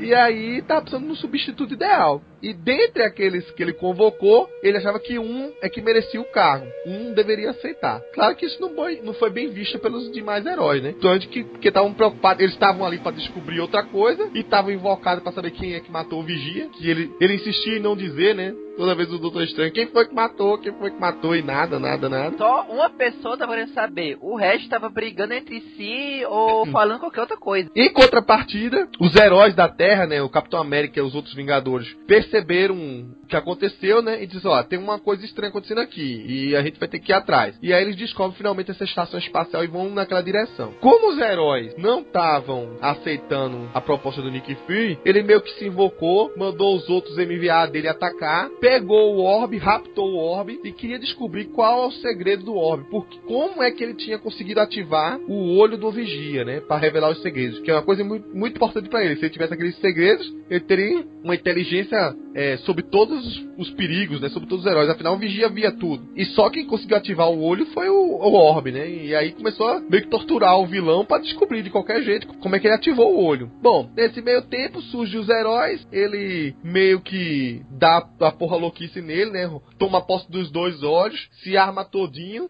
ninguém tá a favor de mim, tá todo mundo contra mim, então vamos pra porrada. É Nick Fury versus Universo Marvel, né? E aí fica aquele finalzinho assim meio assustador, né? Que tipo, o velho Nick Fury versus todos os demais heróis da Marvel. Menos os que estavam ali, né? que eu me espantei foi só o, o ver o Nick Fury vestido de Cable só no final. Assim. né? Ele falou, nossa, é o Cable. Não, é o Nick Fury. Ah, ninguém mais aqui achou hipócrita pra caramba o Doutor Estranho e o Pantera Negra ficarem, oh meu Deus, você fazia essas crueldades, essas maldades Sim. de proteger, matar alienígenas para proteger a Terra. Eu sei que a gente se armou pra caramba pra destruir universos para proteger a Terra, mas é. você é, é o vilão. Você não tá ligado. Desde a época da, da guerra do Mundial do Hulk, que esses caras fingem que, que esses caras fingem bem que não se, nem que se fala de manhã. Pra mim, é. pra mim eles estão sendo cínicos. Não, mas é, cara, naquela guerra mundial Hulk, eles fingiam nem que se conhecia. Que Illuminati, quem é Illuminati? É. Aí o Hulk é. pega ele assim, vocês são iluminados. Quem eu? Nunca eu falei com vocês, com vocês aí, que história é essa? É uma dupla de falso, né? pois é, cara, ali todo mundo ali, eu acho que o único que foi honesto foi o, o Justiceiro. Porque é. o Justiceiro, ah, eu faria isso mesmo. Pronto, fim, calma. É, pronto, ó, o Justiceiro, eu me candidato. Pronto, fim. É, o resto dos personagens parece aqueles grandes empresários, que cada um tem o seu interesse, cara, e fica ali fazendo a meia culpa. Mas também o Nick Fury também, ele, ele tinha que ser um cara muito crédulo, vamos ser sinceros. Tu consegue imaginar realmente a Emma Frost sacrificando a vida dela para passar décadas protegendo a Terra, matando todo ET que ia invadir a Terra todo fim de semana? Não. Pois é. Não, não dá, né? Tem como. Ah, nesse ponto aqui é que o roteiro quebra de vez, né? Porque não é ele segurando os dois olhos do, do, do vigia ali que você percebe que foi pro saco a, a proposta inicial ali, né? Que era estudar a, a, morte do Vigia. Eu, até eu, eu, já ouvi gente falar assim que o, Jason Aaron, lembrando até quando ele fez o Scalpo pra Vertigo, né? Falou assim, ele pra super-herói de repente pode não dar certo. Não é isso, dá certo. Ele tem um estilo legal. Assim, essa essa minissérie, por mais rocambolesca que seja, você tem Jason Aaron aqui, dá pra você reconhecer que é ele. O que eu acho é que de repente ele, ele realmente não escreve história para super-herói. Assim, o roteiro no geral deve ser uma história policial para qualquer, sabe, personagem. Só que ele tá trabalhando para a indústria super-herói, ele coloca no meio do roteiro dele, né? E acabou, só que virou acabou virando ser rocambólico e virou essa minissérie toda. E de repente será que ele também não sofreu nenhuma interferência? Não, é, acho que desse ponto, ó, ela foi bem solta essa minissérie, sabe? Interferência É. editorial acho que não, não seria Eu- culpa. É, eu não acho É. que foi interferência, mas eu acho que ter, assim, editorialmente falando, digamos que ele não foi só o dono da bola. Teve um objetivo essa minissérie, sim. É. Não, Editorial. acho, eu acho que é, só teve duas interferências editoriais assim, um- uma suposta e uma real. A suposta foi que tinha que ter o plot do Vigia, porque esse plot começou com o Bruce Baker e o Aaron teve que assumir ele porque o Bruce Baker estava saindo da Marvel na época e não ia continuar o plot. Isso aí teve, assim, não- a gente não sabe se realmente era uma proposta de ter uma história do Nick Fury, tiveram que enfiar o Vigia, ou se simplesmente alguém chegou na reunião na Marvel, e aí, alguém pode assumir essa história? E o Jason Aaron levantou a mão. Eu assumo se eu puder botar o Orb. Puta. E, o, e a outra interferência que aconteceu foi que o Hickman ficou puto, porque a história do Vingadores que ele queria contar era pra ser em 60 edições, e ele teve que é, encurtar ela em umas 15 edições ou coisa assim, porque era pro plot do Capitão América descobrir tudo, sei lá, lá na frente. E ele teve que trazer pra poder ter um segredo no Pecado Original. Por isso que, é, ó, beleza, tem um segredo, agora vamos continuar a minha história. É, entendi, entendi, entendi. É, então. Ficou meio esquisito aí, fica meio esquisito mesmo, acaba quebrando algumas coisas. Foi mais ou menos o que aconteceu na saga de Ultron. né? O que eu queria falar é o seguinte: que coisa absurda e curiosa que um dos MVA do Nick Fury se chama Matilda. Cara, ele assistiu Matilda e achou legal, qual o problema? Cara, que absurdo. Eu, eu ria pra caramba isso. Podia ser peão, podia ser David. Aí eu fosse botasse, tipo, o Deodato desenhasse todos os MVAs iguais a Fury, aí o David, a cara do David Hasselhoff. No filme do Fury. I have watched adversity turn into purpose. Pra fechar, sempre tem que ter uma batalha meio que monstruosa, né? Não importa nem qual seja o motivo dela, né? E ao mesmo tempo que tá rolando essa batalha que é entre os heróis e o Nick Fury que não quer se entregar, né? Quando finalmente a gente, a gente tem uma, uma grande suspeita de que ele seja o grande assassino, né? Mas não sabe direito os motivos dele. é, a gente também rola um, um certo flashback do que é que aconteceu. Então, claro, primeira, a primeira coisa que rolou foi uma invasão entre um que uma invasão na Lua do Midas e do Orb que atacaram o Vigia roubaram um dos olhos do Vigia, né? Tanto que, que desencadeou naquela re- grande revelação dos segredos, né? Que, que é o, seria o grande plot, né? Que leva o nome da saga. Porém, o, o Nick Fury, quando volta pra Lua, né? Que seria o local onde ele. O grande quartel-general dele pra essa outra vida dele, né? De protetor da Terra. Ele já encontra o Vigia todo detonado, né? E, e ele tenta, tipo, querer saber o que é que o Vigia viu, quem foi que matou e por aí vai. O Vigia meio que já tava sabendo qual era a vontade íntima do Nick Fury, né? E meio que provocou o Nick Fury pra matar ele. Mesmo É. porque o Vigia já tava querendo morrer, porque tava cansado de vigiar, né? Tinha mais novidade na televisão. É, tipo, tava, tava repetindo, né? Era muita reprise já. Era só chega. novela, né? A, a Marvel tava repetindo muita saga, então assim, pô, tá repetindo demais aí. Acabei de sair de, de Era de Ultron, puta que pariu, velho. Depois da Era de Ultron, o Vigia ficou de saco cheio. E você quer mais estragar, não. Me mata dessa porra aqui e me leva com meu olho. E tu toma no meu lugar, porra. Tu é que vai ver essas, essas sagas escritas pelo Bendis agora. Mais e menos conste nos autos que não fui eu que falei mal do Bendis. E em meio a isso, o Midas com a filha dele voltam pra lua de novo pra tentar pela segunda vez roubar o olho, né? Já que agora eles sabem que o olho tinha um grande poder e por aí vai. E aí, no meio da batalha, fica aquele tiroteio sem dono, né? Tipo, Vingadores de um lado, Midas de um outro, Nick Fury de outro lado. E os acéfalos também, né? Que ele carregou pra, pra lá pra servir de exército, né? Do Midas. No decorrer da história, o Midas é destruído pelo Nick Fury, velho, né? Basicamente fica em Pandarex, fica tudo arrebentado. A filha dele, né? A Silhouette, volta pra Terra, mas leva uma lembrancinha do pai, né? Ela, ela leva uma mãozinha do pai, né? É. piadas à parte. A gente finalmente sabe o grande mistério, sabe o Nick Fury que matou o Vigia, mas que foi uma coisa meio que de comum acordo de ambos os lados, né? O, o, o Vigia aceitou ser morto, ao mesmo tempo que pretendia, né? Meio ser de comum acordo que ele tomasse o lugar de, como Vigia. Mas se o Nick Fury fosse ser o Vigia, alguém precisava ser o protetor da Terra. E aí, detalhe, final assim, meio assim, complicado até de você digerir, né? A gente tem o Nick Fury sendo o novo Vigia. Não sei se ele assume o, no- o mesmo nome ou coisa desse tipo. É, mas é um, é um genérico. genérico, né? um genérico, né? O Orb acaba ganhando, tipo, um, um, um dos olhos. Ficam é- não é mais um vilão só D, né? O, o Orb agora tem um potencial para ser um vilão a mais. E o, o protetor da Terra, né? O grande cara que vai cuidar das ameaças invisíveis. Pelo que tudo indica, é o Soldado Invernal. Ele é que fica no lugar. E talvez, assim, um, só pra dar um, gostinho da, do lance de pecado original, é que o- nessa bagunça dessa briga final aí, o Nick Fury, que agora conseguiu controlar um pouco os olhos do Vigia, né? Ele sussurra um segredo no ouvido do Thor. Não sei o que, que ele fala. É spoiler até agora pra mim. E, e aí o que o Thor ouve é, fica tão absorto que ele se acha indigno agora e ele não consegue levantar o martelo. E isso é um plot pra próxima revista do Thor, né? Que vai ser relançada a partir, sei lá, daqui a um, um ou dois meses. Que vai ser, na verdade, a Thor, né? Não é acho que nenhum, nenhum grande spoiler pra quem acompanha nosso site, né? Cara, é. A morte do Vigia é aquele negócio.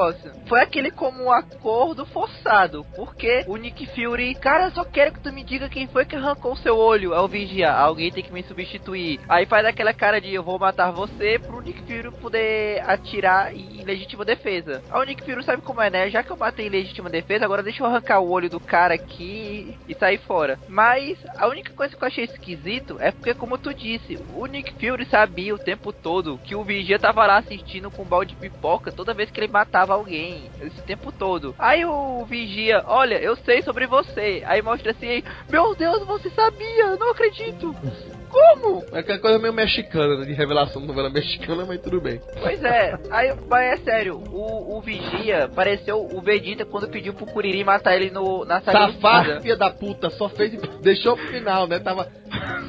Cozinhou, cozinhou. É, não tava encontrando Não, na deixa, aí é. falou agora. Pois é, ele deixou o Nick Fury matar ele. Foi assim que aquela bala atingiu, cara. Porque nem sendo que a queima-roupa, pra ser sincero. Porque a primeira pessoa que ele, que o Nick Fury queria matar com aquela bala era o Homem-Aranha. Aí o bala pra matar o Homem-Aranha matar o Vigia, puta que pariu, né?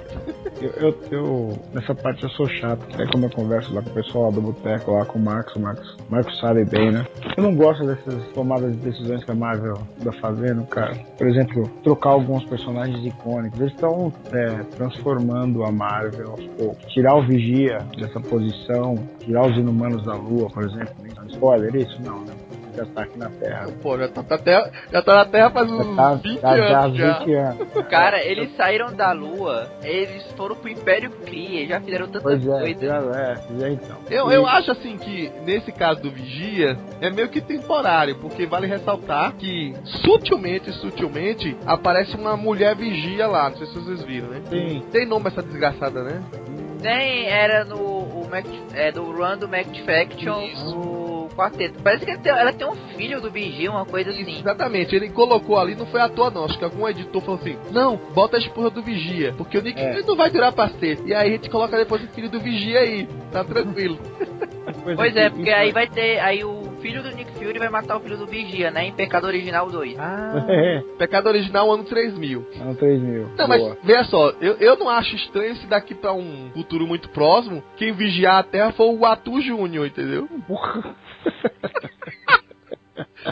Eu chamaria assim, o Atuzinho Júnior.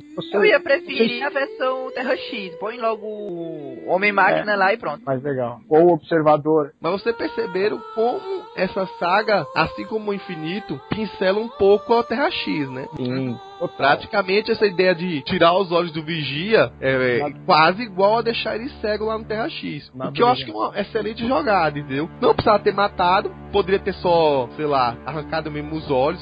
Seria a mesma história praticamente, sem uma morte. Isso. E ainda teria esse gancho pro futuro. Mas eu acho que eles queriam, na verdade, aposentar o Nick Fury velho pra abrir espaço pro Júnior. Aí eles criaram isso aí, dele tomar o lugar. Que eu Mas não acho que seja permanente. Mas tu sabe como é que ele pode voltar também, né? O Vigia. Como? Como? É primeiro porque tem esse lance de que acho que foi na Marvel Zombies que eles estabeleceram que teve, o gigante devorou um vigia lá, que o vigia tava contando a história da Marvel Zombies inteira. Aí chega no final da edição, aparece o, o gigante zumbi e mata o vigia.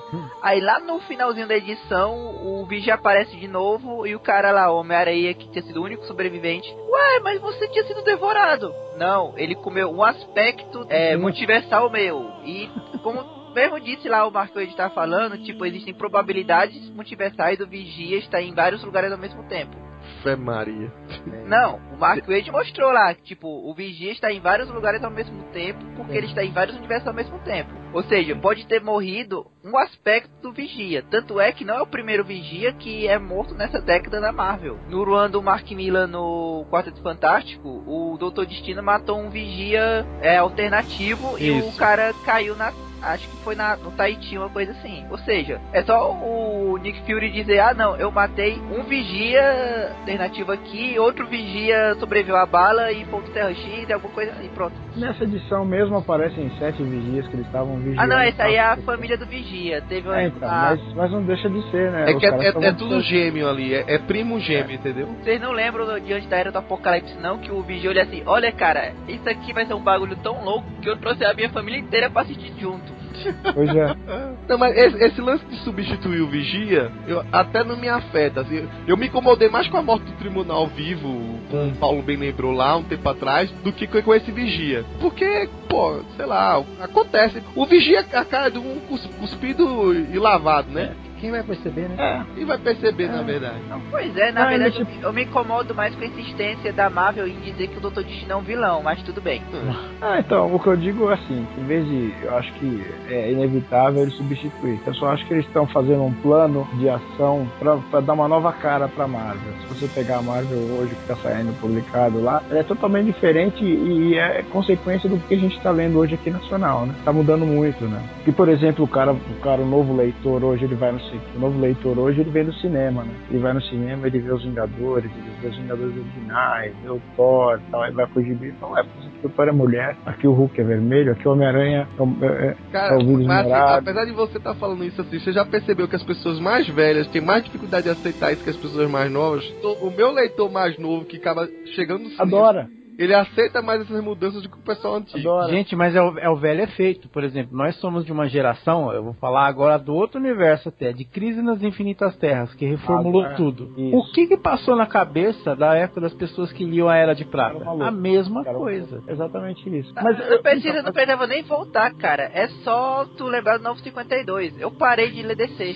Sim, exatamente. Quando, eh, na verdade, eu falei isso, mas essa teoria justamente eu, eu, eu pensei nisso quando, quando surgiu os 952. Mas o lance da Marvel, eu acho que só, eu acho, acho que você pode renovar sem você man- fazendo histórias boas, diferente da, da- do que tem sido feito em alguns, algumas histórias. Aí. Algumas histórias você não precisa nem ler, cara. Você fala, putz, isso aqui não é desnecessário. Mas enfim, eu acho que ele resolveu bem o Nick Fury. Pronto, ele resolveu bem o Nick Fury. Uma forma de tirar o Nick Fury. Eu acho que foi isso. E não precisava de todas essas histórias, essa minissérie de oito partes. É, eu, eu entendi dessa minissérie que a proposta era justamente ajustar o universo Marvel de quadrinhos com o resto da franquia fora dos quadrinhos. Tanto é que tem vários takes, né? O principal, obviamente, é. Temos dois Nick Fury. Um é o Isso. que a galera conhece. O que, que a gente vai fazer com o outro? O outro é o velho que a gente conhece. Tá, isso, é- isso era um caminho lógico. Uma hora ia ter que se livrar dele. Foi, eu particularmente achei um pouco triste a forma como ele foi deixado de escanteio. Bem que virou um vigia velho lá no, no meio. Eu ia falar isso, ele, ele foi. Ele nem morreu, ele foi escanteado. Foi escanteado. Ele, ele virou um vigia do lixão. Parece que ele, ele não tá na lua, ele tá em cima de um lixão olhando pra terra.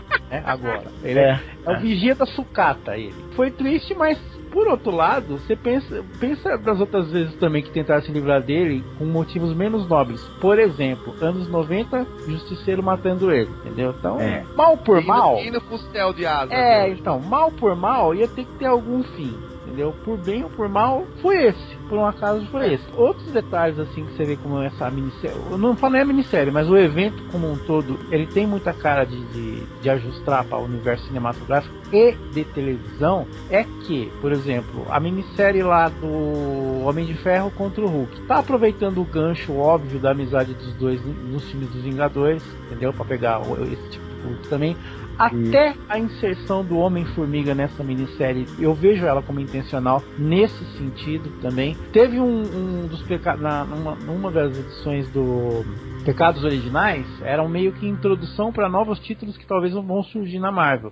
É, uma que não foi publicada por aqui, que inclusive é mostrando um agente da Shield sendo atingido pelo disparo do olho lá e descobrindo uma verdade sobre ele. A verdade que ele descobriu sobre ele é que ele é um cyborg, ou seja, isso dava gancho para a, a, a, revista do Deathlock. Isso. Da mesma forma, e, e foi feito de uma forma muito parecida por incrível que pareça, até em cenário, porque quando ele, ele lembrou, parece que ele estava numa estação de trem, um negócio assim, como foi feito no, no, na TV, em Agentes da Shield, entendeu? Hum. Então, são vários detalhinhos que, se você perceber, eles estão ajustando para, por exemplo, toda essa essa enxurrada de, de novos leitores que não está vindo só de não vem não começou com quadrinhos mas está vindo do cinema e está vindo da TV é para ajustar esse público entendeu? E, e Agora, pegando seu gancho o Nova também pode ser isso o novo também pode ser galáxia animado, exatamente. É. O que o Marcos falou aí é interessante o seguinte: é, não disse isso na,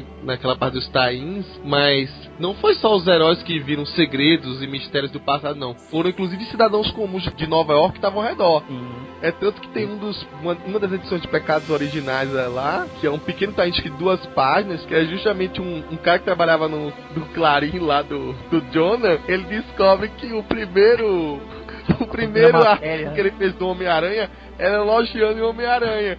Aí é. demite o cara e assim, porra, pô, até que foi um artigo bem escrito, mas não, que isso não se é, espalhe. É, ninguém vai saber, vai saber disso aí. Teve essa parte da morte do Vigia que ficou bem esquisita. E quiseram se livrar do cara, arrumaram uma maneira muito escrota de se livrar do cara. Tanto é que ele nunca mais foi mencionado. É praticamente como se tivesse sido morto, praticamente. Mas, mas me lembra aqui, Paulo, se, se esse soro do. Da, essa forma do infinito, ela gastou quando? Gastou mesmo naquela cicatriz de batalha, foi?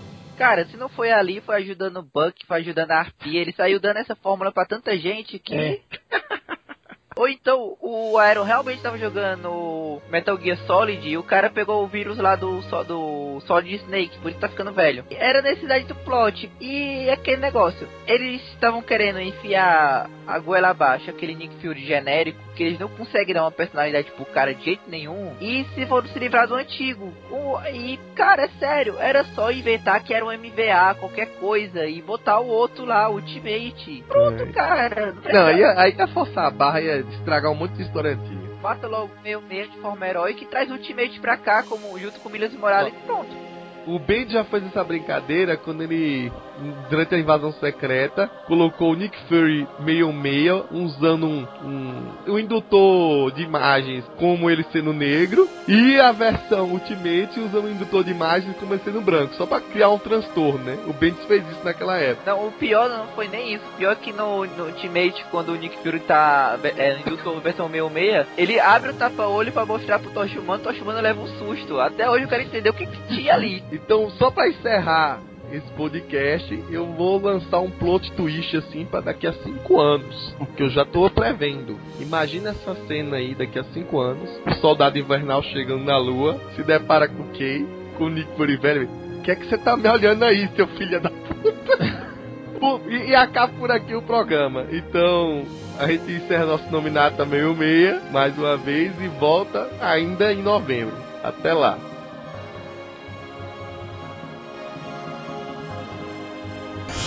I have watched all of this, and so much more, because that is the task bequeathed to me by the universe. But I can stand by and watch no more. So today, I have broken my Watcher's vow to never interfere with the course of humanity.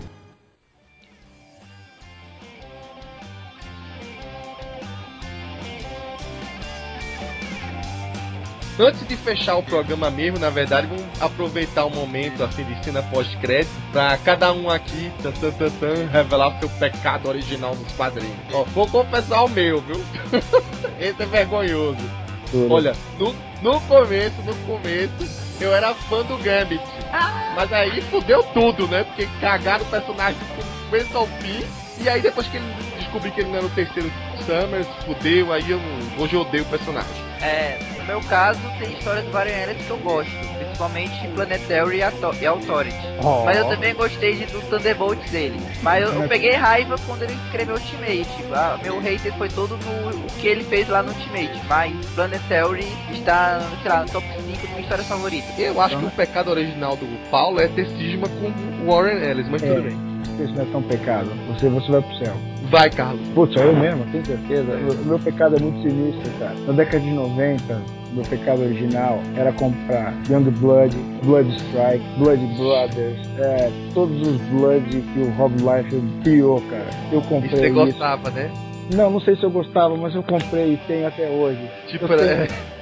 Eu Eu não sei se eu tenho. gostava, era um masoquismo interno É, meu. eu não ia sei, eu autoflagelar. Eu tenho até hoje. Eu, Você se drogava lendo isso, né? cara, eu não sei. Eu, eu devia ter outro mundo, cara. E, e, eu- e o pior, eu tenho guardado isso. Agora tenho, tenho até medo agora. Vai, Marcos. O meu pecado original é que, e durante muito tempo eu pulei as histórias deles, porque eu achava os piores artistas da, da indústria de quadrinhos, que eles desenhavam muito torto, muito horrível. Eu falei assim, nunca vou ler uma história desses babacas. O nome deles eram Jack Kirby, Dave Cockrum e Jim Steran. Não, mata, mata Ah, não, ele. chega, não, vamos, não. Eu me recuperei, eu encontrei a luz. Não, encontrei a não, luz. chega. Vamos, vamos fechar esse mais. programa já. Não vamos fechar mais. hoje. Não aguento mais, não. Essa foi a pior da noite. Reze, viu, Marcos? Reze dormir.